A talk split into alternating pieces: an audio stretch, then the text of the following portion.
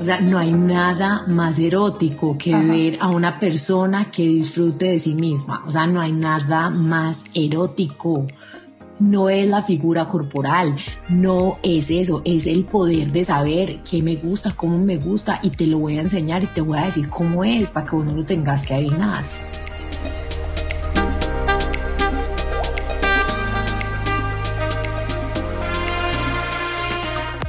Hola, soy Tatiana Velázquez. Cada semana dirigimos nuestras luces y toda la atención hacia una latina que con su inteligencia, talento y servicio está elevando nuestra comunidad y pavimentando el camino para las que venimos detrás. Ellas son innovadoras, empresarias, científicas, celebridades, pero sobre todo heroínas del día a día. Sus acciones, valentía y dedicación nos dicen en voz alta que como mujeres hacemos la diferencia y hoy pueden ser tus mentoras. Bienvenidas a Latinas Mastermind. Hola a todos, bienvenidos a un nuevo episodio de Latinas Mastermind. Hoy vamos a hablar de uno de los temas pedido por ustedes a través de nuestra Instagram cuando hicimos un cuestionario y alguno de ustedes nos dijo, por favor, hablen de sexo. Y hoy tenemos una especialista en crecimiento sexual y de pareja, que entre comillas es una sexóloga, una colombiana llamada Ana Giraldo. Ana es una experta en el tema y tiene más de 12 años de experiencia trabajando con parejas y personas individuales en el tema de la sexualidad y del sexo para mejorar nuestra capacidad personal y mantenernos activos en este campo. Además, el día de hoy vamos a hablar sobre experiencias personales, cómo podemos evaluarnos en qué punto estamos y hacia dónde vamos, cómo podemos despertar el deseo sexual en el momento en que nos encontremos, cómo podemos hablar sobre sexo y la sexualidad con nuestros hijos pequeños. Ella dice que es muy importante hacerlo en la primera infancia y si no lo hicimos pequeños, ¿cómo podemos empezarlo a hacer con nuestros hijos si ya están un poco más grandes o incluso adolescentes?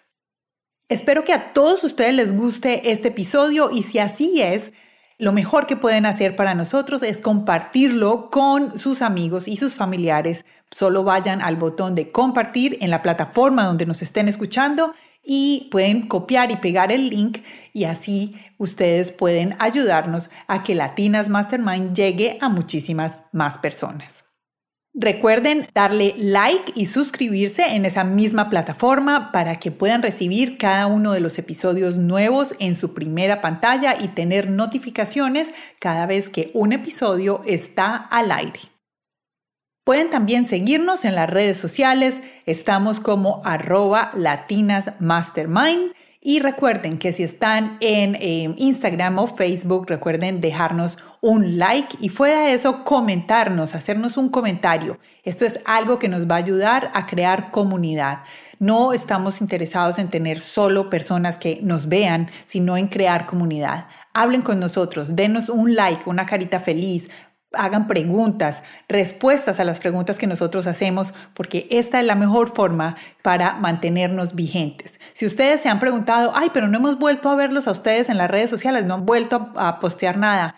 Eso no es verdad. Nosotros posteamos todos los días. Lo que pasa es que si ustedes no le dan like, pero sobre todo like, sino interactuar, hacer comentarios dentro de cada una de las publicaciones, nosotros vamos a desaparecer de el feed o de sus páginas principales y de sus páginas favoritas. Entonces, por eso es que es muy importante que ustedes hagan esta interacción.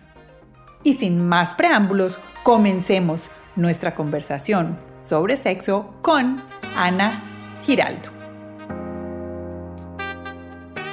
Hola Ana, ¿cómo estás? Bienvenida a Latinas Mastermind y gracias por haber aceptado esta invitación con nosotros. Hola querida, ¿cómo estás? Pues gracias por tenerme acá y por esta super invitación, eh, por este espacio para poder hablar de sexualidad sin misterios como me gusta. Sexualidad sin misterios, eso está muy chévere.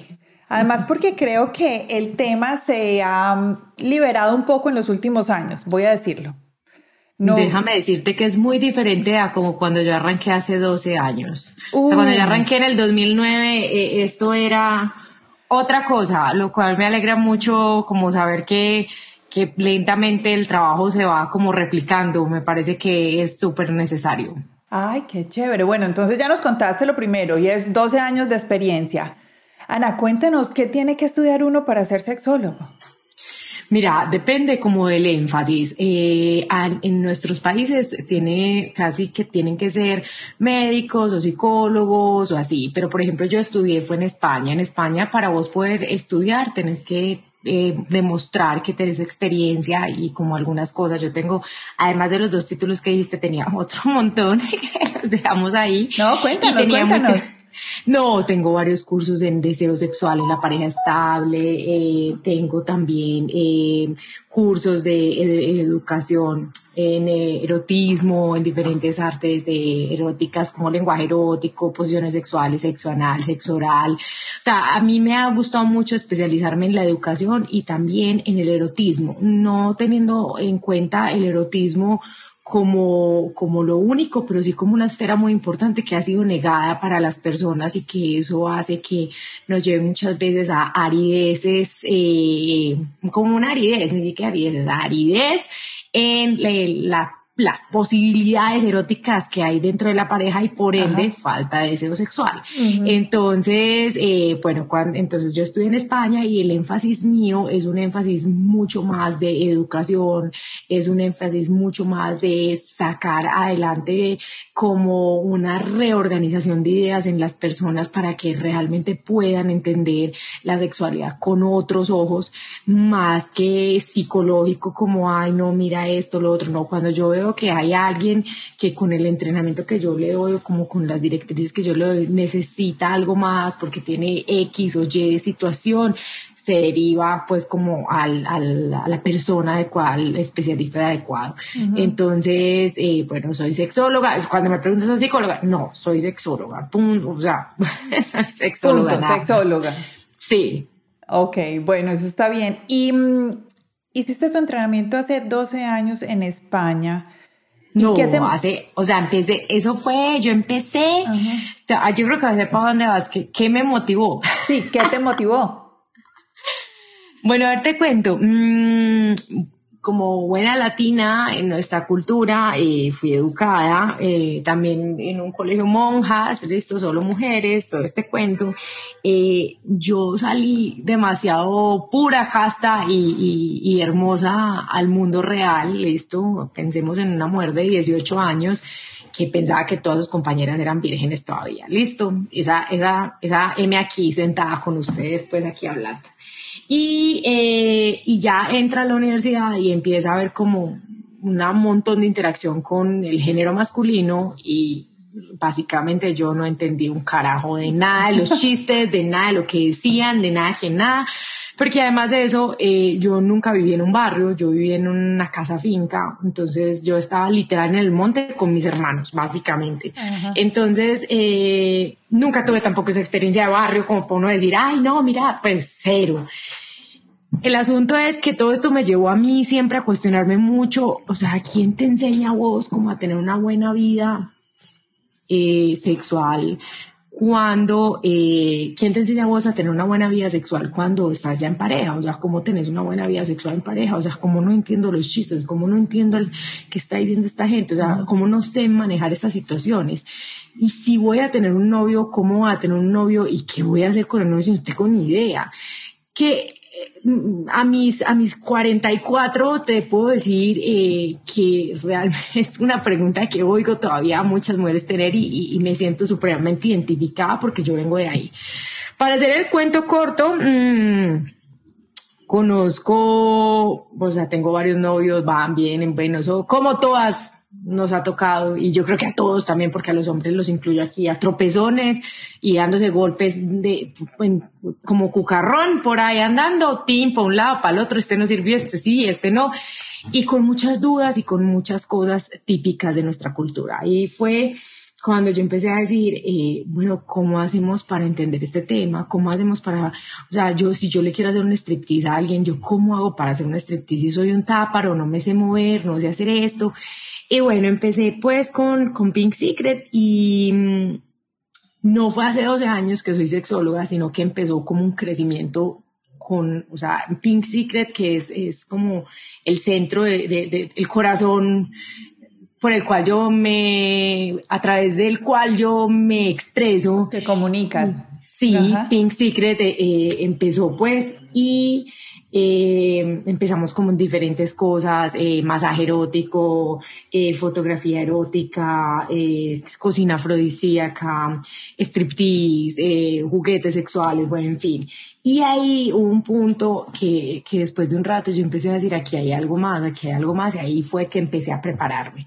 Entonces, eh, entonces me empecé a preparar y empecé pues como a hacer eh, una diplomatura en educación e información sexual, después siguieron todos los cursos de erotismo, después siguió el de deseo sexual, después siguió el de especialización y terminé con la maestría, fueron casi como cinco años, listo. Y eh, yo digo que llevo 12 años en el tema porque realmente llevo 12 años trabajando con sexualidad y erotismo. O sea, ha sido primero un entrenamiento como de vida y el otro pues muy más de academia, ¿cierto?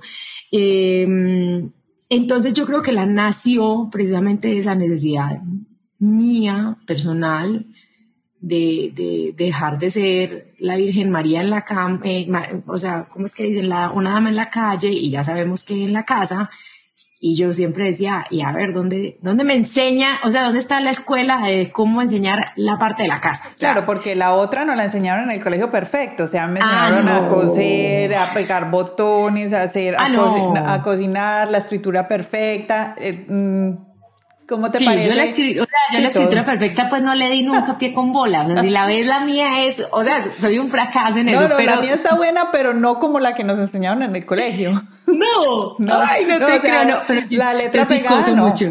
No, yo sí coso mucho, eso sí. Ah, no, coser sí, sí, sí, yo también. Amo esa coser. Sí, sí, sí, sí, El punto de cruz, el punto de cruz. O sea, eso sí me gusta muchísimo, muchísimo. O sea, todas las artes manuales me gustan muchísimo, muchísimo. Entonces, eh, yo creo que empezó así y ha sido como una evolución de entender también las necesidades de, de los clientes y, de las personas. Ha sido una revolución, como yo te digo, empezar esto hace en el 2009 no fue sencillo. Eh, yo te cuento, en ese momento, sea, mi primera carrera es administración de negocios y eh, y era un momento donde yo era, un, era una shining star en, en, cuanto pues a, a, todo lo que se espera de una persona de negocios. O sea, iba pero súper en ascenso, tenía un muy buen puesto de trabajo, me ganaba muchísima plata. A veces yo le digo a la gente, todavía no me gano lo que me ganaba hace 12 años. pero creo que eres más feliz. Se no, te nota, se te nota. sí, yo sabes que sí, yo, pero yo creo que no, yo a mí siempre me ha gustado trabajar en lo que trabajo, o sea, yo soy súper apasionada por lo que hago, pero este de ahora es como que es hasta la médula, o sea, a mí me, yo a veces le digo a la gente, no, tanto, pues cuando me contratan y yo, ay, no, y es una hora, ah, bueno, una hora, y hay veces me quedo hasta dos horas, o, sea, soy, no, no tengo, o sea, no, no tengo, o sea, por eso ahorita en el podcast me tenés que amarrar. Ana, ¿cómo ves tú? Em, bueno, ya me has dicho que fue cuál fue tu experiencia, pero ¿cómo ves ahora, hoy en día, eh, el trato de la, de, la, sexualidad y del sexo a través de en, las personas que llegan a ti? O sea, ¿cómo ves como un conjunto? Las mujeres en qué situación estamos en este momento y los hombres en qué situación están en este momento y, y qué vacíos tenemos o básicamente cuáles son las preguntas o con las cosas que llegan más a menudo hacia a ti. Mm, a ver, no. Yo, yo creo que son, son, o sea, son muchas.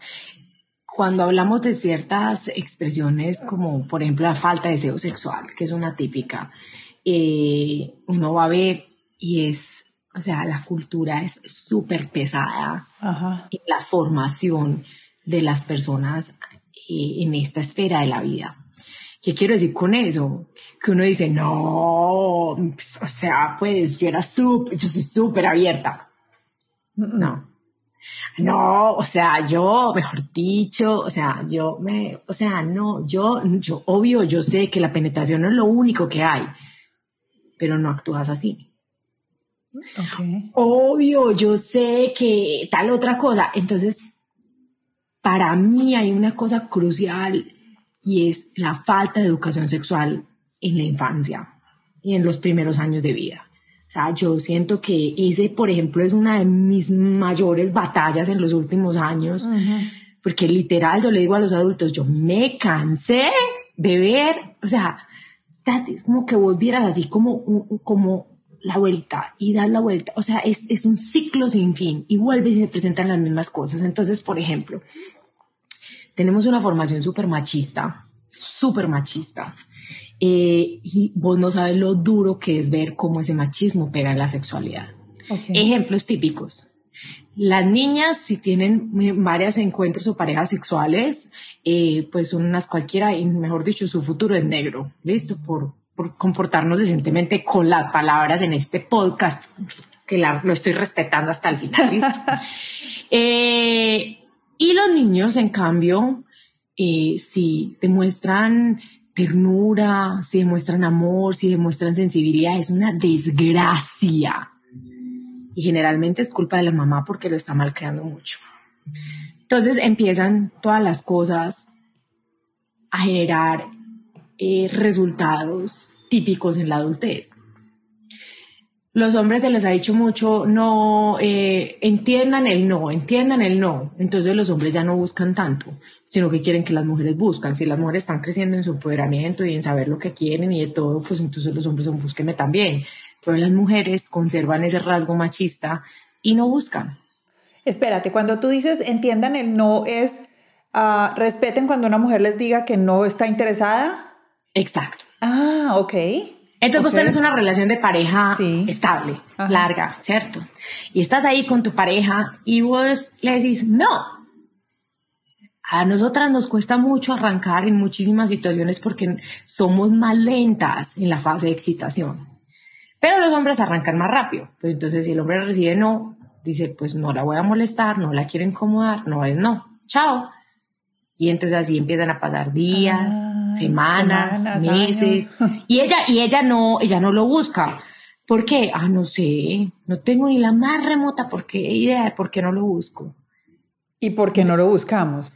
Porque el hombre propone y la mujer dispone. Ah, gracias. Me, me leíste el pensamiento porque cuando empezaste a hablar de eso, esa fue la frase que pensé. Ok, listo. Entonces hay un montón de disyuntivas que están empezando a surgir.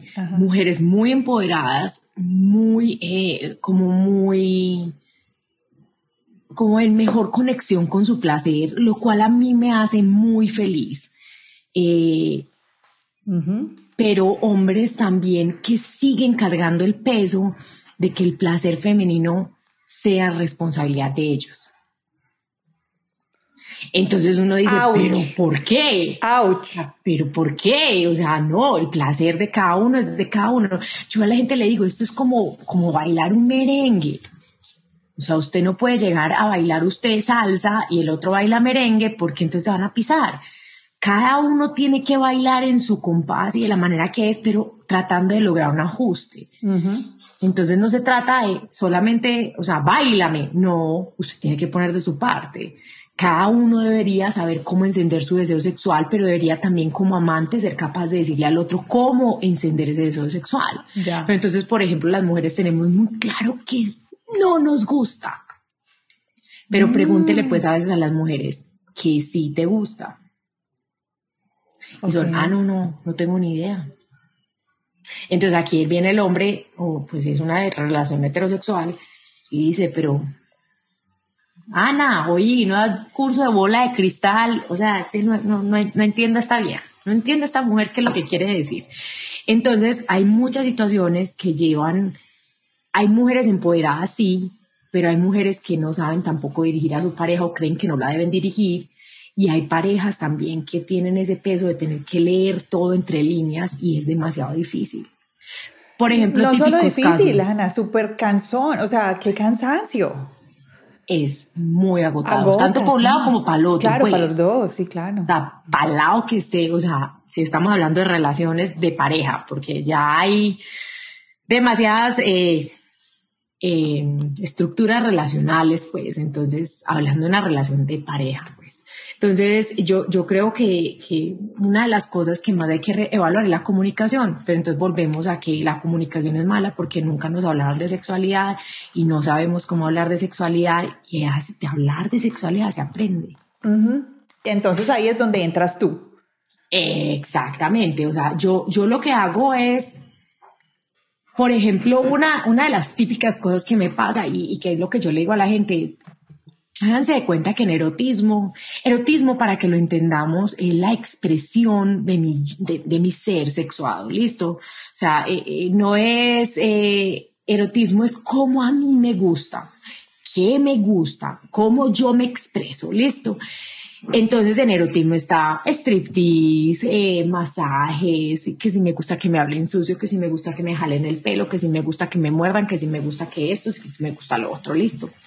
Pero entonces, eh, como yo te decía al principio, erotismo es una de las áreas pues como más, eh, más oscuras, pues como, como más tabú, vistas. Sí, exacto. Entonces, ¿qué pasa? que vos solo sabes hacer las correspondientes a la procreación, que fue lo que te dieron en educación sexual.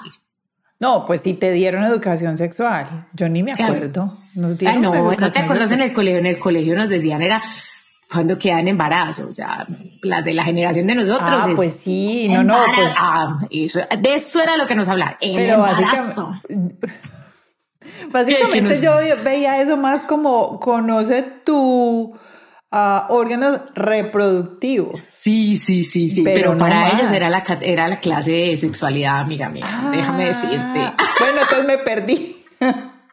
no la perdí. Y acordate, acordate, o sea,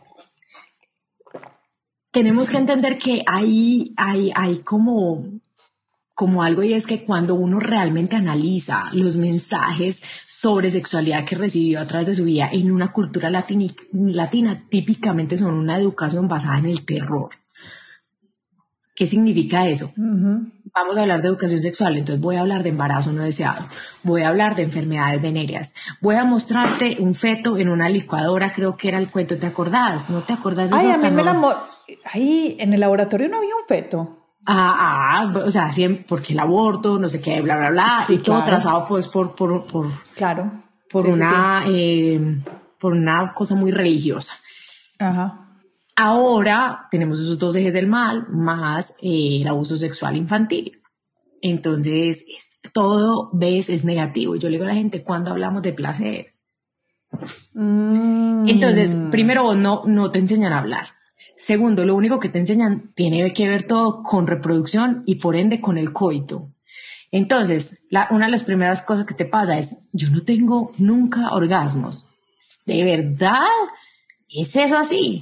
Y cuando uno va a ver, puede ser que no tengas orgasmos no sea real, sino que no tenés orgasmos por penetración, sino que los tenés por estimulación de clítoris. Y ahí lo que te tengo que decir es, sí, sos mujer, nuestro órgano sexual genital por excelencia para darnos placer se llama clítoris, pero también habrá muchas que ni siquiera son capaces de masturbarse. Y yo no digo ahora, si no te masturbas, es el fin de tu carrera. No, quiero pues que se bajen de esas nubes. Si yo tengo una buena vida sexual y yo paso bueno y yo sé desenvolverme en mi vida sexual y estoy satisfecha, yo no tengo que masturbarme si no me da la gana. Pero si yo tengo una vida sexual insatisfecha, yo como sexóloga me remito entre las primeras cosas a la masturbación, porque es la conexión propia, y casi siempre esa conexión propia está rota.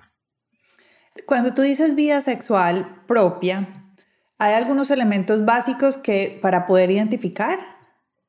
¿Cómo, como que? No sé, pues em, porque, porque lo que decías, al principio, en el, eh, digamos, en el colegio nos enseñaban la vida sexual, pero además la parte reproductiva. Entonces, cuando dices tu vida sexual propia, podemos hablar es, em, puedes trabajar tu expresión corporal, puedes trabajar eh, olores, puedes trabajar tus eh, gustos personales. ¿Cómo haces para que, para, cómo hacemos para que nosotros mismos lo desarrollemos y podamos, o sea, digamos, puntos, digamos, tú nos dices, mira, tu vida eh, sexual personal eh, tiene tres pilares, voy a decir cualquier cosa. Eh, tu zona, tus, em, tu clítoris para las mujeres, del pene para los hombres. Tiene tu cuerpo completo, la piel, las sensaciones, los olores, o sea, ¿es algo así? ¿Es algo en lo que la gente puede entrenar, algo así o cómo es? Sí, mira, ahí te voy a decir, cuando, cuando nos salimos de todo este énfasis de que la penetración es lo único que hay, pues entonces la primera pregunta es, es precisamente esa que me estás haciendo, o sea, ¿qué más hay? ¿Cómo así? ¿De dónde, o sea, cómo arranco yo? Entonces, mira, uno de los primeros tips que yo doy es, es hablar de erotismo a través de los sentidos. No a través de específicamente acciones, sino los sentidos. ¿Por qué?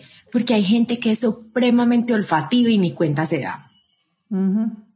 Hay gente que le encanta o, o, tiene sinergia con alguien o le gusta porque es habla súper rico o le tiene un tono de voz melodioso o le pone la música que sabe que le gusta, entonces eso es súper auditiva. Entonces, para mí, eh, primera atención es sobre tus cinco sentidos. ¿Cuál sentido es, por ejemplo, tu sentido más fuerte en erotismo? O sea, ¿cuál es el sentido que más te llama?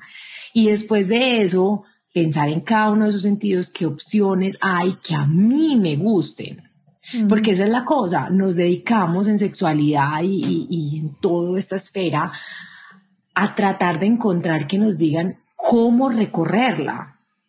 Pero el problema, o, cuáles son las metas a lograr, ¿Cómo, cómo hago para saber que cuando llego a A, B o C estoy súper bien. Y la realidad es que no se puede así, porque cada uno es un universo. Entonces, puede que tú tengas eh, gustos específicos que ni siquiera te des cuenta. Y para mí, al igual que cualquier otro eh, aspecto de la vida, es también una cuestión de dedicarse a aprender de eso, de sensibilizarse con el tema. Entonces, te voy a poner un ejemplo. Ya, ya dijimos los, los, cinco sentidos. Yo reviso cuál es el sentido más que más me guste, yo pongo los estímulos que me gusten de ese sentido. por ejemplo, eh, el olfato me encanta. Ay, no, o sea, me encanta el olfato. Entonces, si yo tengo un, personaje que le gusta el olfato, una estrategia erótica puede ser, o sea, yo le dejo mis panties eh, después de usados para que los tenga ahí.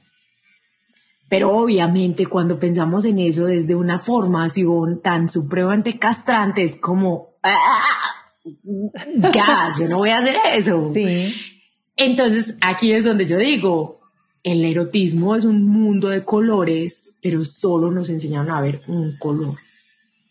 O Uno blanco y negro, sin colores. Pare, pare de contar. Pare de contar. Entonces, una de las primeras sensibilizaciones que a mí me gusta hacer con la gente es como, venga, vamos a ver los colores. Pero eso causa un montón de shock y causa un montón de estupor. Entonces, yo sí quiero salir de la rutina sexual y yo a veces les digo, listo, hagamos pues un ejercicio pues básico. Él solo quiere por las mañanas, yo solo quiero por la noche. Listo, encuéntrense al mediodía. Oiga, pero... ¿Qué problema? No, hay, no, no, no, no. Entonces yo les digo, no, pues esto es como querer encender la fogata, pero ni siquiera querer ir pues por el fósforo, pues. O sea, no muévanlo pues porque tampoco. Y, y ahí viene una cosa que también trabajo mucho y es como la, la sensación de incomodidad, Tati. Yo creo que nos han creado en un mundo donde todo tiene que ser súper bien, todo tiene que fluir perfecto, tenemos que estar súper contentos, tenemos que estar no sé qué. Y yo les digo, no, amigos, en, en sexualidad a veces pues en otras esferas. A veces uno para lograr una meta superior que a uno le gusta, uno tiene que transitar caminos que no son tan chéveres. Pero ajá. Pero ¿A quién le quitaron? ¿A quién le quitaron? Por ejemplo, yo a mí no me gustaba química en el colegio. ¿A quién le quitaron química? Ah, a mí me dijeron acaso, Ana Sofía, tú que eres tan buena en el resto de materias, ven, te vamos a quitar química porque sabemos que no te gusta. Cero pollo rayado. Me te tocaba, no, te tocaba nivelarla con física. Exacto. Entonces, parale bolas. Una con otra a que en nuestra esfera íntima muchísimas veces suprimimos la esfera porque no nos queremos sentir incómodos. Entonces preferimos ser súper buenos en el resto de áreas que realmente meterle el diente a trabajar en cómo aprender más cosas, en cómo tener más herramientas, en cómo salir adelante, en cómo incentivar mi deseo, en cómo, para mí, por ejemplo, lecturas eróticas son un hit, o sea, todas las lecturas eróticas, todos los audiolibros eróticos me parecen súper buenos. o sea, uno lee un libro erótico hay, hay escenas que le generan como unos pálpitos más fuertes o unos momentos más intensos a uno mismo. Entonces eso, yo siempre le digo a la gente, eso es lo que usted tiene que rescatar. Pero hay gente que lee los libros eróticos o las novelas eróticas y dice, ay, no, es que no me gustó la trama, ¿no? Y yo les digo, no, no, no, esto no se va a ganar el premio Nobel de literatura, bájese de la nube, esto es entretenimiento, o sea, punto, pues, no, no se pongan aquí, pues, de, de super wow, que nada que ver. Que nada que ver. Bueno, ¿qué? cuéntame una cosa, a ti llegan a, hablar contigo, consulta, o personas solas, individuos o parejas, o las dos. Las dos. Ok, las dos. y, y si estás en una relación de pareja, ¿es mejor ir en pareja o es mejor hacerlo solito? Sabes que yo ahí soy súper abierta.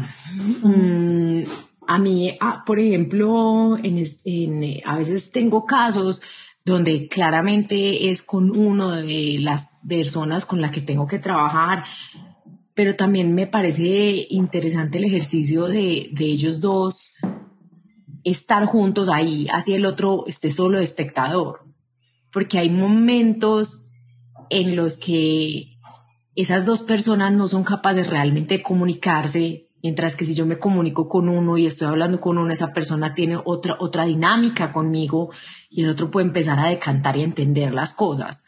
O hay veces las personas dicen, no, yo prefiero solo, sola y se hace, pues, o sea, yo, yo, yo dejo mucho como que la, persona lo maneje como se sienta más cómoda, porque para mí eso es como lo más importante. Entonces, eh, sí, lo trabajo mucho como, como quieran los personajes con los que esté. Ana, si eh, los oyentes que están hoy eh, escuchando este podcast dicen, uy, a mí me interesa este tema, pero digamos se sienten un poquito tímidos, ¿ok? ¿Cómo podrían empezar con algo, qué podrían empezar a hacer, digamos, como warm-up, como calentamiento, antes de tomar la decisión de tener una cita con una, un sexólogo, una sexóloga? Un especialista en pareja y sexología, no sé, dime qué sería algo que, que se puede hacer antes de, como para ir calentando motores y ir, digo yo, desempolvando, quitándose todas esas cosas que, que, que tenemos en la cabeza.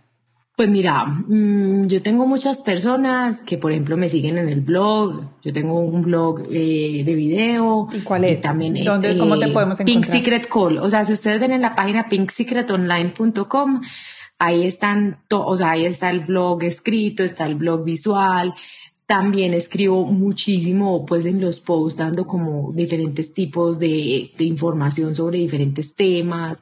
También trabajo pues como en los live a veces como respuestas. Y también hay una cosa que me he enfocado mucho y que creo que es algo como chévere y es todos los cursos online para que la gente los pueda hacer desde cualquier lugar del mundo que también están en nuestra plataforma. Entonces, por ejemplo, si hay una persona que dice, o sea, lo primero que yo quiero es entender en qué punto estoy yo.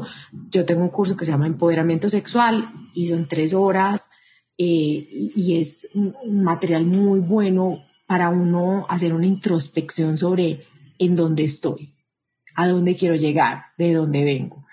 Eh, es, mm. es, es perfecto para esas personas que quieren realmente empezar a primero empezar a sacarse como, como ese polvo que tú decías. No, investigar.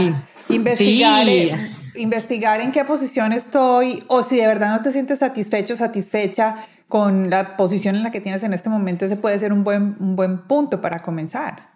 Total, y ahí, ahí hay muchos más, ahí hay de sexo anal, de sexo oral, de orgasmos, de disfunciones sexuales masculinas, yo tengo una pareja y no, o sea, le pasa X, Y o Z y yo no sé qué hacer, será que yo estoy fea, será que es culpa mía, no, no es culpa tuya, no estás fea, no X, Y, Z, el otro tiene sus asuntos, pero vos tampoco puedes aportarle al asunto. Entonces tenemos disfunciones sexuales masculinas, disfunciones sexuales femeninas y tenemos también uno muy bacano que es para padres y cuidadores, de, que es, de educación sexual infantil y es muy, muy, muy bueno porque yo les digo mucho a los papás, es un curso para los niños, pero realmente es un curso para los papás. Claro. Total, total. Bueno, entonces. Porque si el, si el educador no cambia, no cambia, no cambia de pago nada. No, pero nada, absolutamente. Yo tengo varias preguntas eh, con respecto a eso de los niños, pero entonces terminemos este pedacito. De una. Hablaste de audiolibros eh, o de libros eróticos. ¿Cómo se buscan esos libros eróticos y dónde? Pues mira, hay una escritora que se llama Megan Maxwell, que para mí es la mejor. ¿Y está en eh, español, en inglés? Sí, es, es, está en español. El libro que ella tiene se llama Pídeme lo que quieras, es el libro que a mí más me gusta, eh, pues es viejito, pero a mí me parece un hit. Hay, hay otros, por ejemplo, de tendencia más eh, BDSM, que BDSM es bondage, sadismo, masoquismo, sumisión, dominación, o sea, como todo ese tema. Muy 50 sombras de Grey, pero no o sea, pero, pero no 50 sombras de Grey porque a los BDSMeros no les gusta mucho ese, ese. ese, comparativo. Pues no, porque es que lo ve muy Hollywood, muy Hollywood. Sí, sí, sí, sí, sí, sí, sí, Pero, por ejemplo, está Amos y Mazmorras, eh, que es interesante, trabajamos. Entonces, mira, cuando vos lees un libro como esos, por ejemplo, yo eh, el año pasado me leí los 14 tomos de Amos y Mazmorras. Y, y pues vos aprendes, vos empezás a decir, wow, esta cosa se puede hacer, wow, esta otra cosa se puede hacer, ve esto. Incluso hasta la pornografía. Yo siempre pienso que todas las cosas en, un, en, una línea de mesura pueden servir. Pero, uno, pero lo que pasa es que vemos la pornografía y pretendemos que cuando actuemos en la vida real sea igualito ahí. Y yo le digo, a ver, usted no sale de ver Superman a su casa, se pone una capa y se tira de la ventana. Entonces, ¿por qué carajos cuando ve una película de porno va a pretender que todo sea igual? O sea, hay efectos especiales, a los actores les pagan por gemir, todos por favor recordémoslo. Entonces, son buenos para dar ideas y yo adaptarlas, pero el error es cuando yo veo las ideas y si no logro lo que dicen ahí, pues entonces no estoy bien. Y así mm. sucede con todo. Entonces hay que tener mesura en, todas esas prácticas que uno va conociendo. Hay grupos también de diferentes fetiches o gustos sexuales en, la, en, en, el mundo virtual. Siento que mucha gente se pudo conectar con gente con gustos diferentes, lo cual es, es muy, muy bacano. Hay una, por ejemplo, hay una mm, escritora española que se llama Arola Posh, pues es una sexóloga y escribió un libro que se llama... ¿Cómo se llama, eh, Arola Posh. Ok. Como A-A-R-O-L-A y el apellido es P-O-C-H. Y tiene un libro que se llama Lo, normal es ser diferente, creo que es es muy interesante, es chiquito, es fácil de leer y habla de toda la diversidad erótica, que yo creo que es un término que deberíamos tener para, hablar, para que entiendan, diversidad erótica significa todas las formas de expresión mía o, de cada persona eróticamente hablando. Entonces, a algunos les gusta que les den masajes, sí, pero a otros les gusta que les chupen los dedos de los pies. A unos les gusta que les hagan cosquillas, sí, a otros les gusta que los orimen. Y no son malos ni buenos, son diferentes. Hay tres reglas para mí, siempre las digo, que sea entre mayores de edad, que sea de manera consensuada y que no infrinja la ley. Por más bizarro que sea, si no cumple estas tres cosas, es una cosa que consensuadamente usted puede hacer si le da la gana. Pues sí, nada que hacer. Ana, si tú quieres hablar con tu pareja sobre lo que te gusta, sobre tus expectativas o si quieres ensayar algo nuevo, ¿cuál es el mejor momento para hacerlo? Porque de pronto no es en el momento en que ya empezó la acción, ¿Cuándo es cuál, es el mejor momento para hablar de, sobre sexualidad o sobre tus gustos y tus preferencias? Mira, ahí te voy a responder como con una cosa. ¿Vos alguna vez tuviste, yo le llamo a estos personajes las bolitas de mugre, listo? El bola de mugre es este personaje que uno ha tenido en su vida en algún punto y el bola de mugre, vos, ya sabes para dónde voy, listo, porque sos paisa, ya debes saber para dónde voy. Bueno, el bola de mugre, como le digo yo, es este personaje que vos salís, tiene una química infame, el sexo es de mil demonios, pero no va para ningún lugar. ningún lado. Es este personaje que vos te gusta ver como a 300 kilómetros de distancia de tu casa, en un lugar oscuro, donde nadie te encuentre. Y si está en público, que ni me salude. Exacto. Usted por allá y yo por O sea, nadie se puede enterar. Y si se entera la mejor amiga de uno, es como para uno poderle contar todo el chisme completo. Listo. Este personaje que yo le llamo no es para serio y para largo. Listo. O sea, no es material de futuro. Cuando vos piensas en ese tipo de personajes, son personajes que funcionan muy bien en la sexualidad. Una de las primeras cosas es que puede que no se hable que me guste o que no me guste, pero yo simplemente, o sea, le puede, no puede que no se lo diga verbalmente, pero le di, o sea, voy hacia mi objetivo de placer. Entonces yo no estoy preocupada por, mira, si le digo que de pronto que su pezón derecho tiene un pelo más largo y no me gusta, entonces se va a sentir mal. No, si le digo que su pene tiene una leve curvatura, que sí, sí, sí. Porque cuando hay alguien que sea material de futuro, nos volvemos un ocho. Total. Y vestir lo que nos gusta. Entonces, el año pasado yo hice una investigación muy fuerte en BSM precisamente. O sea, aprendiendo mucho, me sumergí increíblemente en ese mundo. O sea, leí, estudié, o sea, me metí en las comunidades, los escuché, los, me encantó, me pareció súper, súper, súper chévere el asunto. Eh, sobre todo pues porque uno se le abre como el mundo y uno dice como, wow, todas estas cosas hay wow. Entonces, ojo pues, a mis 44, ¿no? Y yo, a mis 44 dije, ¡Ah! ve, yo no sabía esto de mí, con razón tal cosa, ve, con razón la otra. Que eso es lo que yo digo que cuando uno realmente se, de- se da a estudiar, uno lo puede hacer. Entonces, esta gente, una de las primeras cosas que hace precisamente es definir el terreno juego. Nosotros, los personajes como tú y yo, nos llamamos vainillas. Bueno, bueno, no sé si tú. O sea, los personajes que, que están más centrados en la, en la penetración como único estímulo No, no, de vainilla, te placer. entiendo perfecto. Sí, sí, yo soy vainilla, ya. total. Tranquila. Los que somos vainillas, eh, no tene- nunca tenemos una conversación, nunca sabemos cómo hablar y todo es atropellado. Y todo nos da miedo decirle al otro porque qué va a decir y qué cómo va a decir ¿Y qué va a pensar? reaccionar ¿Y qué va a pensar de y, y ajá. Y tampoco tenemos ni idea de qué decirle. ¿Para qué nos vamos a decir mentiras? Sea, hay veces no tenemos ni la más remota idea cómo decir. Mientras que los de BDSM tienen una cosa que se llama playlist. Las invito a buscarlo en Google, en cualquier buscador. Busquen playlist de DSM. Hay playlist de 33 páginas de cosas eróticas que uno puede hacer. 33 páginas. Ok, BDSM. B de, B de bueno, de sadismo, eh, B, ah, no, D de dominación, S de sadismo y M de masoquismo. Ok. Entonces, el playlist es eso. Y esta gente lo que hace es que si hay un dominante, listo, y hay un sumiso, el sumiso llena su playlist. Y el playlist es entonces, mm, qué sé yo, sexo oral. Y entonces vos decís, eh, tengo experiencia, sí, no, me gusta, de uno a cinco, lo haría, no lo haría, si lo Es haría, como un tengo test. miedo. Exacto. Ah, ok. Entonces es una nota porque si supongamos yo soy dominante yo voy a jugar con un sumiso, yo simplemente preparo todas mis sesiones y todos los encuentros sexuales mirando acá, ah, mira, si a este man le gusta esto, ta, ta, ta, ta, ta, ta, ah, bueno, listo, solo, o sea, hoy voy a definir el, el juego así, así, así, así.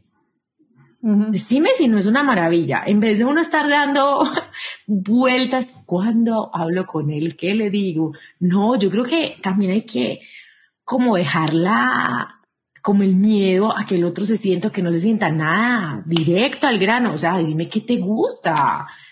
Decime cómo te gusta, decime qué quieres Bueno, que y te si haga. no nos preguntan, hablen. Eso, propongan el tema. Propongan punto. y hablen y, y cuando sea, en el momento de cuando no, cuando no es, si quieren, ah, esto lo escuché alguna vez y es, sálgase del contexto en el que usualmente usted está y es, no sé, vaya a un restaurante, en la playa, donde sea, donde sea, en, la- en el campo, donde sea, siéntese diga, ven, vení, hablemos de este tema. Ujú, Esto, Total. eh, como sálgase de la, del momento, de su casa, del sitio donde siempre van, donde, donde sea, donde el cuarto, donde sea, pero sálgase de ahí y siéntese diga, venga, hoy vamos a hablar de esto. Total. Y mira, por ejemplo, que nosotros, yo he generado como algunos juegos que tenemos en, en la página de Instagram, que es Think Secret Call, donde eh, eh, se busca a través de screenshots como que la gente vea diferentes posibilidades y las converse. Entonces, por ejemplo, siempre les digo, bueno, si usted recibió esto, tiene que jugar, o sea, en menos de ocho días proponga la cita. Entonces, yo creo que hay un montón de, de, de herramientas, pero cada uno sabe la pulga que le rasca. Entonces, definir un momento predeterminado para hablar para todo el mundo es muy difícil. Yo digo, más bien, déjese llevar por la sensación, pero proponga. Si no se lo proponen, propóngalo, porque es importante aceitar esa conversación, que fue lo que les dije al principio. O sea, hablar de sexualidad se aprende. Entonces, eso se aprende. Total. Y se aprende ensayando. Yo tengo un grupo de amigas que mm, son amigas, pero son todas mucho más grandecitas. Puedo decir que pueden ser de la edad de mi mamá. Y, ellas hablan del tema fresco y pues se sacan los vibradores y se los muestran y se los comparten, pero grandes, pues grandes. Estoy diciendo pues ya señoras de, de 70 para arriba. Y uh, un día una de ellas dijo algo que me llamó la atención y es, bueno, estas señoras llevan casadas 50 años, pues 40, 50 años y una dice muy abiertamente y tranquila y dice, ah, no, es que yo primero pienso en mí. Y cuando yo pienso en mí, pues parece que el otro le gusta.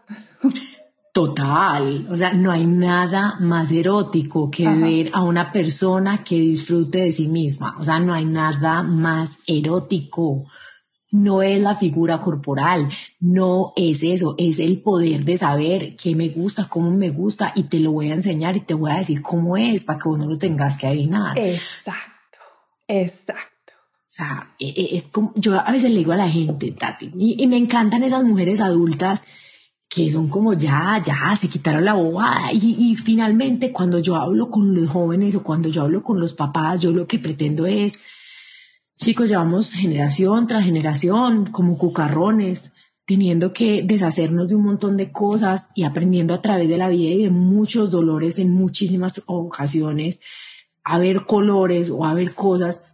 ¿Por qué tenemos que esperar tanto tiempo? ¿Por qué no hacemos un cambio en la forma en la que seguimos hablando de este tema hacia nuevas generaciones? Porque es que de verdad es un, ciclo sin fin. Mm.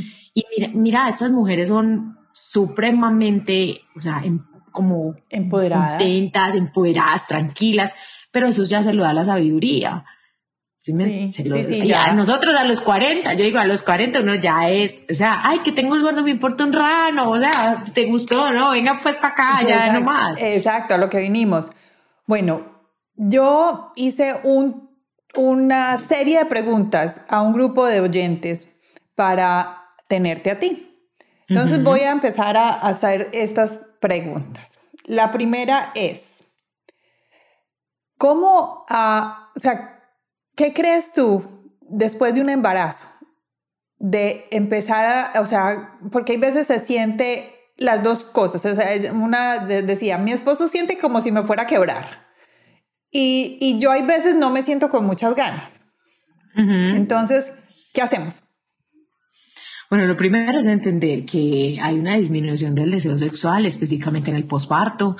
Eso es algo hormonal, o sea, es, es algo biológico eh, y que está dado específicamente para que la la mamá pueda cuidar a, su cría y que esta cría sobreviva en el tiempo y que así la especie continúe pues como existiendo. Entonces es algo súper biológico que le pasa a muchos, muchos mamíferos, ¿cierto? Eh, sin embargo, ahí hay que decir algo y es que aunque el deseo per se de la penetración no exista, puede haber otras prácticas sexuales, porque entonces ahí venimos con la miopía erótica, si yo solo tengo una, una, una, como una vara bajo la que me miden y se llama penetración y yo estoy en un posparto, estoy lactando, estoy seca, estoy esto, estoy lo otro. O sea, no, no hay, pues obviamente mi medición o mi calificación es muy baja.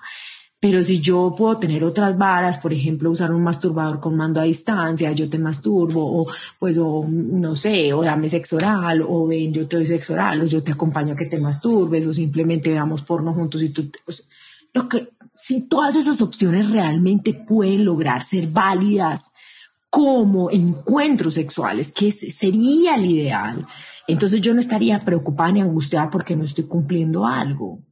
Pero mira mm. que la, la, vara de medición es la penetración. O sea, te apuesto que esa mujer me está hablando de penetración. Ella no está hablando de encuentros sexuales. Está hablando es de penetración. O sea, que Entonces, mira, la intimidad. esa intimidad, ese, ese jueguito de dos personas que no necesariamente es la penetración. Claro, pero aquí una cosa es eso, que ese sería el deber ser, y otra es realmente pues cambiar el chip, que es una cosa difícil. Entonces me tengo que sentir, ah, me tengo, pues no, me tengo que sentir incómodo para cambiar ese chip, pero a veces digo, no, es que cómo lo voy a sentir incómodo.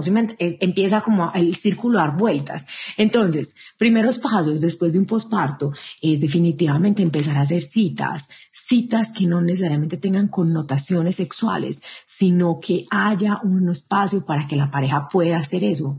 Pareja. Segundo, entender que la pareja feliz hace a un hogar feliz. Cuando uno tiene un hijo, muchas veces vienen como todas las concepciones de cómo uno fue criado a la mente y al presente. Y entonces si tuvimos una mamá súper gallina, que todo lo hacía, que todo, todo el rato estaba dándonos vueltas, que era la que hacía todo, todo, todo, es muy posible que nosotras mismas pretendamos hacer todo para el bebé y que nadie haga las cosas suficientemente bien para nosotros y el ciclo empiece a repetirse nuevamente. Entonces, mm. darle espacio a los hombres. que se equivocaron? Le pusieron el pañal al revés. Sí, pero es, es el hijo Sí, sí vamos a dejar el cuento de que los hijos son de la mamá y nos quejamos porque nos separamos y los papás no son responsables de los hijos y X y Y, ¿por qué no dejamos que se equivoquen con ellos también? Ay, que fuimos una cosa súper fría y llevó nada más un... O sea, algo, algo se hará, pero aprendamos del pragmatismo. Entonces, esa es otra, otra cosa que le, que le digo a las mujeres sobre todo. Entonces, espacio de intimidad, aprender a compartir realmente y a dejar que el otro haga vínculos especiales con el bebé, pues o sea, que se vincule realmente. Eso también es importante. Aceptar ayuda de personas que nos rodeen, o sea, tener un network que nos ayude, pero como creemos que ya somos súper solitarios, nos olvidamos que hemos sido seres sociables toda la vida y por ejemplo, los que viven en Estados en este Unidos. Este momento. Imagínate, y por ejemplo, los que viven en Estados Unidos como tú, que no tienen ese network que tenemos todavía los latinos. O sea, nosotros todavía, tenemos ese Y eso que ya no tanto, pues, o sea, ya se ha ido perdiendo. O sea, ya se ha ido perdiendo también, para allá vamos. Pero finalmente tenemos un poco más de network de ayuda que ustedes. Entonces, yo creo que todas esas cosas hacen que vos empeces a tener como empiezas a reencontrarte como mujer, reencontrarte como pareja y reencontrarte como madre. Y en el caso del papá, lo mismo, porque hay hombres que también pierden el deseo sexual posparto, les da a ellos. Ah, o sea, a ellos también les puede dar, o sea, esa puede ser otra de las respuestas. He tenido casos, he tenido casos, y entonces ahí también hay que hacer un esfuerzo por revisar qué, qué es lo que pasa, pues, o sea, aunque te digo, la estadística realmente de hombres con bajo deseo sexual en un 80% de las de las de las eh, de los casos tiene que ver con algún tipo de disfunción masculina. Masculina. Ok, bueno, segunda pregunta. Y es si tengo estoy en un matrimonio en una relación muy larga, ¿cómo hago para mantener el deseo sexual? ¿Qué nos recomiendas hacer? Creo que ya nos diste varias varias cosas. Entonces, primero yo creo que vamos a www.pinksecretonline.com y ahí va a ir material. ahí hay material para que aprendas. Entonces, aprender de diferentes temas de sexualidad, leer libros eróticos, proponer nuevas ideas, o sea, ser, ser arriesgado también, abrir la mente para ver los colores. Por eso siempre recomiendo la literatura erótica. Entonces, abrir la mente para ver los colores y sobre todo también replantearse como, como, el deseo, cuando tenemos una, una pareja, una relación de pareja monógama, el asunto es que nos toca luchar mucho más por mantener el deseo, porque el deseo se nutre de la expectativa, el no saber qué, o sea, el oxígeno de no controlar todas las variables de, de, esa, esa cosa, ese rush, pues de, ¿será que sí va a salir conmigo? ¿Será que no va a salir conmigo? Ah, Mientras que el amor se nutre del saber y estar seguro de que esa roca está ahí para mí. Entonces ahí hay una disyuntiva muy grande que es una de las cosas más difíciles de, de, mover y se vuelve aún más difícil si yo lo único que veo es el blanco y el negro. okay. Entonces empieza, o sea, a todos nos encanta comer pollo, supongamos. O sea, yo le digo a la gente, ¿cuál es mi comida favorita? Listo, no, ponga pollo, ponga cualquier cosa. Pero usted come pollo un día, come pollo dos días, come pollo 20 días, come pollo un año, come pollo 20 años. O sea, llega un punto en que usted dice, o sea, no, echémosle curry, echémosle pimienta, echémosle este, no hay carne, hay cerdo, o sea, ¿qué más hay por ahí? Entonces, eso es a lo que les quiero, o sea, eso es lo que les quiero dejar. El deseo sexual se nutre cuando yo también estoy dispuesta a ver más allá de mis posibilidades y explorar nuevos entornos para jugar con mi pareja, para ser transgresor con mi pareja, pero muchas veces en las parejas, en las parejas que, que yo trabajo, bueno, no las que yo trabajo, pero en las parejas que yo, que yo veo pues como por redes y eso, la transgresión de las normas está culturalmente dada para hacerse fuera de la relación. Ok. Perfecto. Tercera, ¿cómo, cómo se puede? Porque aquí, o sea, la pregunta es, estoy en la menopausia y el deseo sexual no existe. ¿Qué hago? No, yo creo que hay que hablar con, con, ginecología, a ver cómo te ayuda. Pues, o sea, revisar qué tipo de, qué tipo de de asunto tenés vos hormonal, qué tipo de medicación estás tomando, qué tipo de tratamiento hay, pero yo definitivamente tendría ahí como primera medida una remisión, pues como, como me remitiría a mi ginecólogo o ginecóloga para hablar en primera instancia de ese tema, porque ahí tenés un montón de cambios hormonales. Desde la sexología, yo te recomiendo las mismas cosas que, que, dije ahorita, pero teniendo en cuenta que tus hormonas te están jugando una mala pasada, entonces tenés que luchar más. ¿Listo? Por ejemplo, una típica concepción de una persona que llega a la menopausia en nuestra cultura es, ya terminé el proceso de reproducción, ya no soy fértil, entonces ya me morí en vida de la sexualidad. Entonces, ¿ya para qué? ¿Ya para qué? Esto no se acababa esta, ya, pero no, ya como quieren esta misma pendeja. Ay, no, qué pereza. y se van muriendo, pero es porque es, esa es la, ese es, ese es el decir cultural. Y como la educación sexual solo está basada en reproducción, entonces realmente los únicos que concebimos que tengan sexualidad son las personas desde la primera menstruación hasta su última menstruación. Ok, perfecto.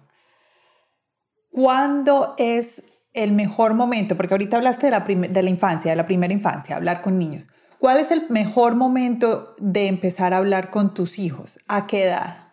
¿Y cómo? Cero años. Cero años, ok. Cero años.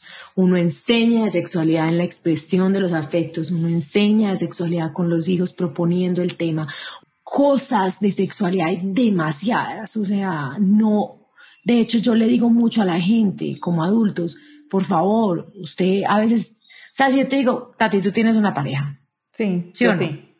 Listo. ¿Cuánto llevas con este personaje? Eh, 12 años. Listo. Entonces, pensemos en Tati y su pareja. Si yo te digo una cosa bien como, pues, o sea, bien bizarra, que no entre dentro de tu menú erótico y te hubiera dicho que eh, actual esto, o sea, no sé, pensemos en, algo que siempre causa como estupor y es eh, el sexo anal para hombres, listo. Entonces yo te digo, bueno, Tati, una técnica súper buena, porque de hecho lo es, es meterle el dedo por el ano para estimular la próstata y el orgasmo de los hombres se, potencializa.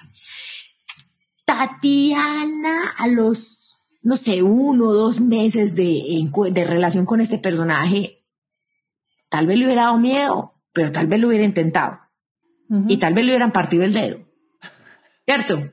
Pero tal vez lo hubiera intentado. Sí. La Tati de hoy a los 12 años tal vez es mucho más clara en decir sí o no, porque es que yo ya sé X, Y, Z, que me va a decir que X, Y, Z y que, o sea, tú ya tienes en tu cabeza que este personaje con el que estás funciona así, así, así, así, así. Entonces también te autolimitas, ¿cierto? Ahora bien, entonces yo les digo a los papás, a usted lo clasifican los primeros 10 años de vida y toda la vida en que usted no va a hablar de sexualidad, porque usted se rehúsa a poner el tema, porque usted cambia los panales de las propagandas, porque usted ignora cuando hay una pareja de homosexuales, porque usted eh, cuando juega, o sea, solo habla de heterosexualidad. Usted se, uno se niega sistemáticamente a poner el tema. Ok. Porque uno no muestra, por ejemplo, si uno le viene y este se va a sacar el tampón, no, no, no, no, los niños afuera porque ¿qué, o me van a dar el tampón? Eso es educación sexual. Eso era lo que, esa es la, pregunta. ¿Cuáles son los temas que debes hablar con, o sea, qué, involucra, qué involucra algo con los niños? Todo. o sea, por ejemplo, eso que acabas de decir, yo recuerdo, o sea, me, lo, cuando en el, incluso en el colegio que eran monjas, niñas, todas mujeres, salíamos con la toalla higiénica guardadita, escondida, y era pues un sacrilegio.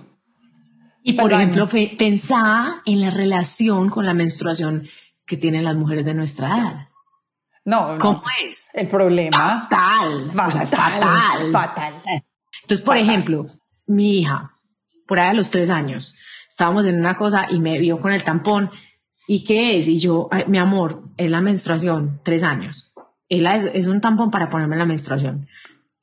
Hasta ahí llegó. Por ahí a los cinco o seis años, o sea, me volvió a, ¿qué? Yo, mi amor, es el tampón para ponerse la menstruación este, la menstruación es una cosa súper hermosa que tenemos las mujeres, solo la tenemos las mujeres y es la capacidad de producir vida, que es lo más lindo que hay y es una cosa preciosa, viene roja porque es sangre del útero y tú lo vas a tener cuando tengas aproximadamente entre 9 a 11 años o 12 años. ok. Ya. Ya. Eso es educación sexual. No voy a decir nombres, pero me acuerdo, pero esto fue hace muchos años. En este instante me acordé. Tenía una amiga que me decía, Tati, yo no sé qué hacer. Mi hija se masturba con mi, con mi cepillo de dientes electrónico. Y la niña tenía tres años. La masturbación ¿Qué haces en ese momento? La masturbación infantil es lo más recurrente que vos no te alcanzabas a imaginar. Infantiles y está tres años. Infantiles ocho meses. Infantiles un año. Infantiles útero materno. O sea, somos seres sexuados desde que estamos en el útero materno. ¿Y qué, debemos de, de hablar si vemos o nos damos cuenta de esto? Porque esto fue hace muchos años, te digo, pero yo no creo, yo no sé mi amiga qué le dijo a la hija, pero, pero ¿qué deberíamos de decir? O sea, yo no, yo no soy mamá, no tengo hijos. Entonces, ah, por eso salen esas preguntas, pero creo que alguna puede tener esa pregunta en este momento. Ay, no, ¿sabes qué? Alguna vez tuve una amiga también, tengo una amiga que es dueña de un jardín infantil y ella me contaba que se, o sea, se daban cuenta cuando en la hora de dormir, todas las, que las niñas sobre todo, entonces imagínate, ahí me estás dando vos una cosa súper hermosa, las niñas sobre, todo. Sobre todo, eso es lo que me Pero si vos le preguntas a una mujer adulta típica de nuestra cultura latina, ¿qué te va a decir? Obviamente los hombres tienen mayor impulso sexual que nosotras. Y yo soy maldita cultura. No. Esto es cultural, nosotros somos el resultado cultural, porque nosotras venimos con un impulso muy fuerte también y se nos castra sistemáticamente. Bueno, ¿y qué le decimos a las niñas en ese momento?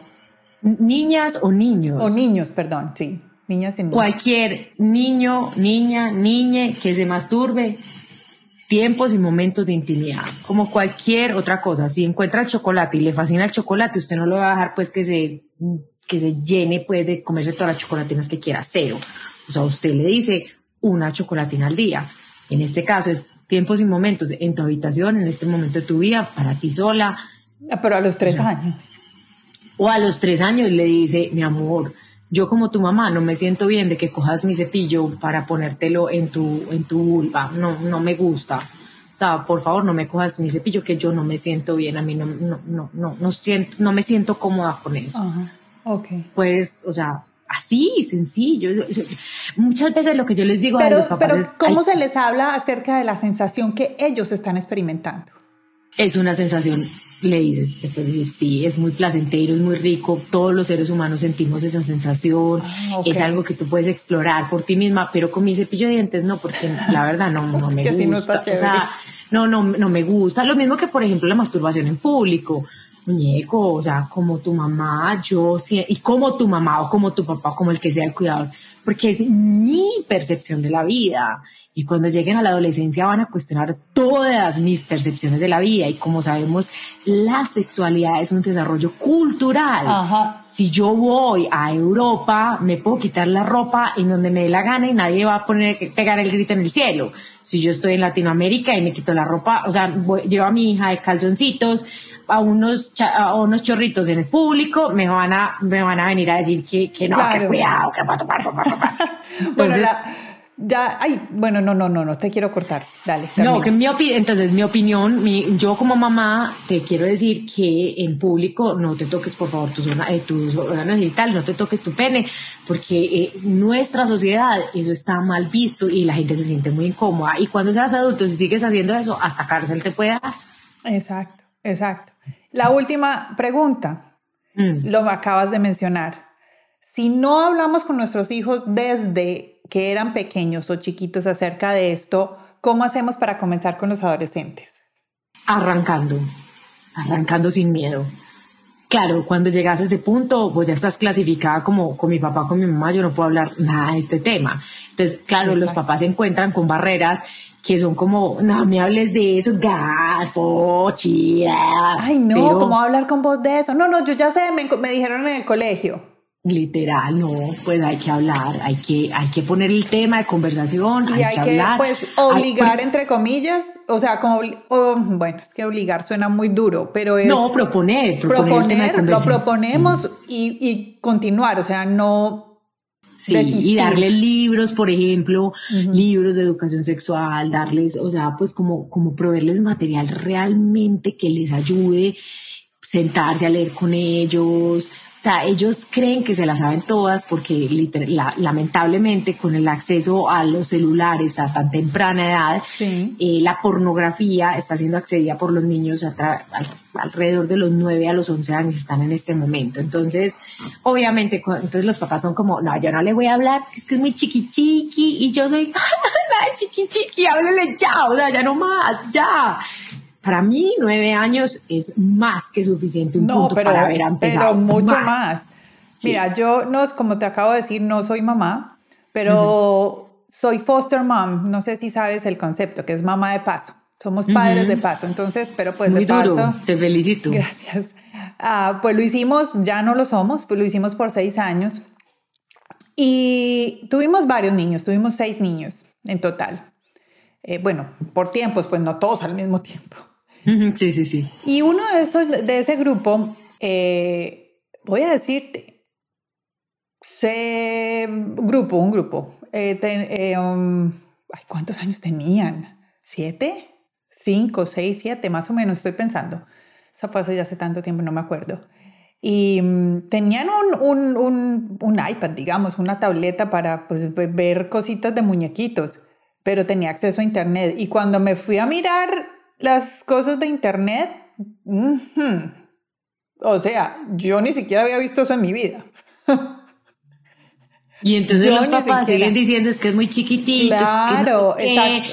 Y yo soy como, no, por favor, no. Porque además de eso, no somos nuestros papás que podían esconder la cabeza y enterrarla como si fueran avestruces para no ver y no querer respondernos las cosas. En este momento, en la actualidad en la que estamos, nosotros como papás, no podemos negarnos a responder porque lo que no respondamos tienen a la biblioteca de Alejandría ahí en la palma de su mano. Es verdad. Te la van a responder bien o mal. Entonces yo les digo a los papás, ya, tiene, o sea, tienen que proponer el tema, tienen que hablar desde siempre, desde ya. No, que hay que para, adecuado para su edad, no le voy a decir esto, yo soy como igual, lo van no, a ver. No, hay que hacerlo. En tu página web está ese curso que dices que es para niños, pero para padres. Bueno, entonces. Es educación sexual infantil para papás y cuidadores. Es muy bueno, lo, lo, pueden ver, de verdad que. ¿Tienes algo para teenagers, para los adolescentes? Eh, en este momento no, está en preparación. Bueno, este perfecto, perfecto. Bueno, todo está bien. Ana, estamos terminando. Creo que, pues, mira, se nos fue una hora así súper rápido. ¿Ves? Yo, yo le dije, yo le dije. Ya estamos terminando, pero no buenísimo, porque creo que esta fue una buena, un, buen primer paso, un buen primer comienzo. Gracias por tu tiempo. Eh, yo quiero que me digas algo, un, resumen. Hablemos del deseo sexual. Danos tres cositas que las personas puedan hacer para aumentar su deseo sexual. Eh, hombres, mujeres, parejas, individuos, lo que sea. Entonces, eh, para seres humanos, el deseo sexual, replantearse, o sea, replantearse mis posibilidades, buscar aprender nuevas posibilidades y estudiar sobre el tema, sobre leer, o sea, nutrirse de nuevos conocimientos sobre el tema. Eh, también, pues ahí puede ser con la literatura erótica, con los audiolibros, que hablamos de Megan Maxwell, hablamos de, pues de, o sea, hay muchas, o sea, si ustedes buscan, hay muchas, Lena Valenti, es que se me escapan acá los nombres de otras, pues. Entonces tenemos Anne Rice, también es una que, que es muy conocida eh, y todos los pueden encontrar en español. Tenemos también la comunicación con la pareja. Hay veces nosotros, o sea, nosotros en nuestra sexualidad evolucionamos, pero nos quedamos con la concepción que teníamos de nuestra pareja al principio, pero resulta que todos evolucionamos, entonces también entender eso eh, y volverse a comunicar es súper bueno. Y sobre todo es estar dispuesta a ensayar eh, o sea, estar dispuestos a ensayar nuevas cosas, porque es que si uno no ensaya, no, no, no, o sea, si uno no se incomoda, no, un bebé no aprende a caminar diciendo, ay, no, es que más bien gateo, porque es que si camino de pronto me caigo, no, o sea, dense la oportunidad de fallar, permítanse ser indulgentes con ustedes mismos en cuanto a, los fallos para aprender, cósense, conéctense con el placer y también toda la parte de de saber qué me gusta a mí. Esa es una inquietud que les dejo muy grande, porque a través de que yo conozca mi propio mapa, así sea en solitario o a través de la relación que tengo actualmente, pues entonces es, es, conocimiento todo y eso me va a ayudar mucho. Yo voy a agregar algo, ¿puedo? Claro. Ten presente que tú, o sea, tú eres el responsable de tus, de tus, de estar bien. O sea que si tú eres el responsable, pues comienza, como acabas de decir, comienza por ti mismo. Entonces puedes hacer una cosa, me nos dijiste lo del test de BDSM. Entonces busquemos el playlist y, ahí se puede hacer el test y, bueno, y pues se puede, se puede hacer un buen primer paso. Sobre todo para que, para que usted diga, oh my God, estoy mal. No, no, yo me imagino tomando ese test vainilla como soy entonces yo me imagino tomando el test y diciendo, ¡oh! Y es que eso se puede. No, sobre todo, ¿sabes qué? O sea, eh, no, hasta yo, yo cuando lo leí, yo era como, ¿qué carajos es esto? Google, por favor, ayuda. bueno, fantástico. A todos, bueno, Ana, ¿dónde te pueden encontrar? Tu página web. Otra vez, otra vez que creo que te interrumpí. Otra vez, ¿cuál es tu página web? pinksecretonline.com, ahí está todo, ahí encuentran para hacer citas conmigo, están los videos, está el blog, está eh, toda la parte de, educación virtual, con todos los cursos, tenemos más de 15 cursos, eh, está también eh, la tienda para adultos, entonces ahí está, ahí fijo me encuentran y ahí está todos los links a las redes sociales, entonces también me pueden encontrar así. Fantástico, fantástico. Bueno, Ana, Muchísimas gracias por haber estado con, nosotros el día de hoy. ¿Algo que se nos haya quedado y que quieras contarnos? No, pues que nos quedamos otra media hora acá. no, Estuvo súper bueno. Mil gracias por la invitación. A todos los que nos escuchan, pues gracias por estar acá y haber estado hasta este tiempo. De verdad que les deseo una vivencia sexual súper plena, sea como sea que cada uno quiera vivirla. Me encanta. ¿Me repites las tres reglas de la vida sexual? De los fetiches o de los gustos sexuales que sean entre mayores de edad, que sean de manera consensuada y que no incumplan, no incumplan la ley. Perfecto. De resto, todo es, todo es permitido, así no nos quepa en la cabeza. Todo se vale. Todo se vale. Y por favor, eh, em, liberen la mente. Sí, hagan ese trabajo que les va a servir mucho. Bueno, Ana, muchísimas gracias. Un beso a todos ustedes. Muchísimas gracias por haber estado el día de hoy con, en Latinas Mastermind. Recuerden ir a nuestra página web www.latinasmastermind.com. Aquí vamos a hablar con Ana. A ver, vamos a, crear un descargable para ustedes para que lo puedan disfrutar. Podemos tenerle los libros, el, nombre de las escritoras o de los, de los autores para que ustedes puedan tenerlo ahí algunos audiolibros.